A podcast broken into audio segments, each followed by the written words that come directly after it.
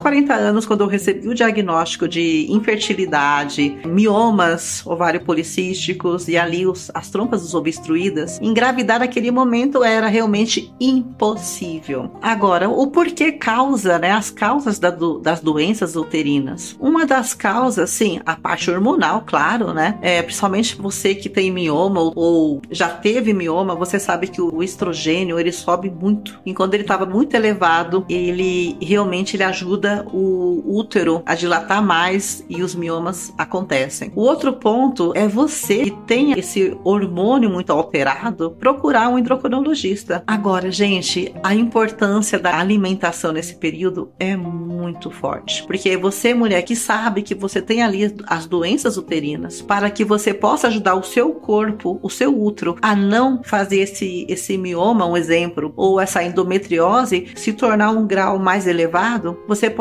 sim, evitando como, Ana? Olha, eu sou a mulher do chá, chá de gengibre, anti-inflamatório. Eu tomo sempre um chá de gengibre, de preferência todos os dias, uma meia hora antes de cada refeição. E sim, eu também tenho minha cúrcuma, outras coisas mais que são anti-inflamatórios e ajudam o meu corpo, além do meu detox que eu tomo também. Então, lembre-se, as doenças uterinas, ela tem um, sim, um estado físico e também tem um estado mental e emocional. O porquê o mental e emocional? Tudo aquilo que você viveu no seu inconsciente, nos traumas intrauterinos, tudo aquilo que a sua mãe sentiu, tudo aquilo que você viveu na primeira infância e durante a sua adolescência pode sim interferir na mulher que você é hoje. Então imagine que você ouviu durante muitos anos frases que te trouxe raiva, ódio, angústia, ai que vontade de matar aquela pessoa. E aí você fica guardando aquele rancor, aquela raiva, porque você queria resolver aquilo e você não conseguiu. Infelizmente, quando nós temos esse ódio guardado dentro de nós, aquela mágoa guardada dentro de nós de coisas que nós não conseguimos perdoar ou coisas que nós não conseguimos resolver, vai refletir aonde? No seu aparelho reprodutor. Então imagine, vamos dar um exemplo, Louise Rey. A Louise Rey, ela foi abusada e ela teve a primeira filha dela, mais ou menos 15 ou 16 anos, ela teve que realmente doar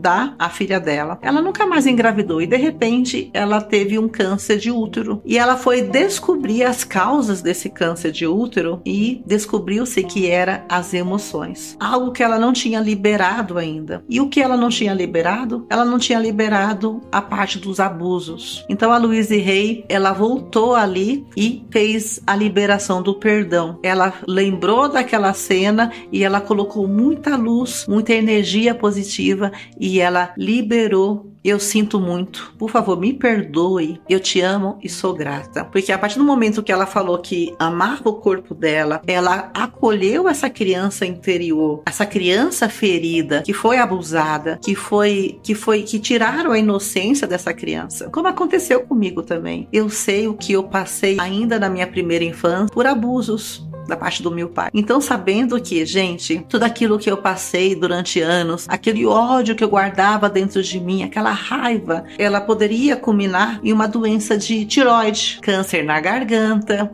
câncer de mama, câncer de útero. Então, se hoje muitas de nós mulheres não estamos conseguindo engravidar, nós temos que ir lá na causa. E é por isso que eu estou aqui, Ana Polteira, com uma equipe multidisciplinar, porque tudo aquilo que eu apliquei em mim na minha jornada durante 20 anos, eu vou passar para você. É como se eu estivesse passando o bastão da vitória, como se eu estivesse passando para você as possibilidades de você alcançar aquilo que você mais almeja. Eu percebi que durante a minha vida eu vi vários momentos que eu não conseguia dar certo em lugar nenhum, na parte material, na parte física, na parte emocional. Eu lembro que eu não tinha amor de homem nenhum. Hoje eu tenho amor do meu marido e ele ama os meus filhos, ele ama amo nossos filhos. Naquela época, eu não tinha um homem que quisesse ser pai para os meus filhos. E eu vim pedindo a Deus um pai para os meus filhos. E quando Deus me enviou, mesmo há 20 anos atrás, 22 anos atrás, quando eu decretei que eu não seria mãe de jeito nenhum nessa face da terra, que eu não seria mãe, a não ser que um dia Deus resolvesse me conceder um homem que valesse a pena, que quisesse ser pai dos meus filhos. Mas eu guardei essa mágoa da perda do meu filho Ricardo durante 20 anos. E esses 20 anos eu não engravidei por nada nesse mundo. O porquê?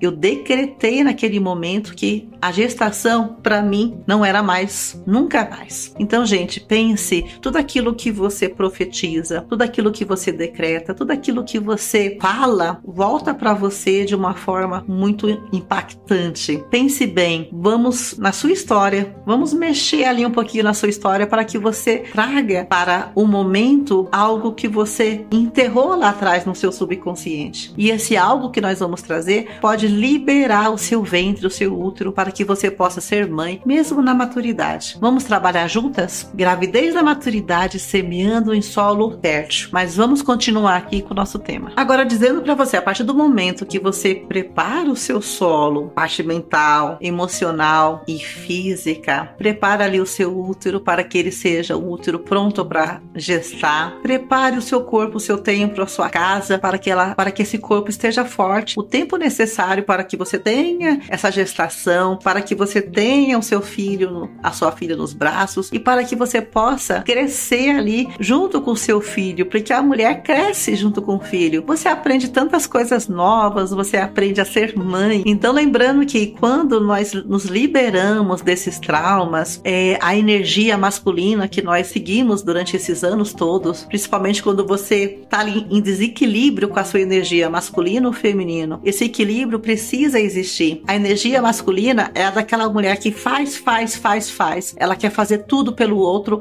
e não faz nada para si própria. Então a energia feminina tem que deixar ela ser acolhida, ela deixar ela ser ver ali a vulnerabilidade daquela mulher que quer ser amada, que quer ser desejada, que quer se sentir atraente para o marido, para o companheiro, para o namorado e que esse filho ele possa vir dentro de um amor, mas esse amor por você mesmo ou desse amor que o outro sente por você, porque você se amando, o outro vai te amar também. E o seu filho, ele vai sentir prazer de vir morar na sua casa, porque você vai ter espaço, você vai ter espaço para receber esse bebê. Agora imagina se você tem ali atrás perdas gestacionais, abortos espontâneos, frases que te disseram durante a sua jornada, deixa tudo isso para trás, mas você não consegue sozinha. Você precisa de ajuda. E é por isso que nós estamos aqui com essa mentoria incrível para quebrar essa muralha gigantesca junto com você. Vamos derrubar tijolo por tijolo. Vamos colocar essa muralha no chão de uma vez só, para que você veja com amplidão as possibilidades de sim, de gerar vida, a vida do seu filho, a sua essência divina. Gravidez da maturidade com Ana Ponteira.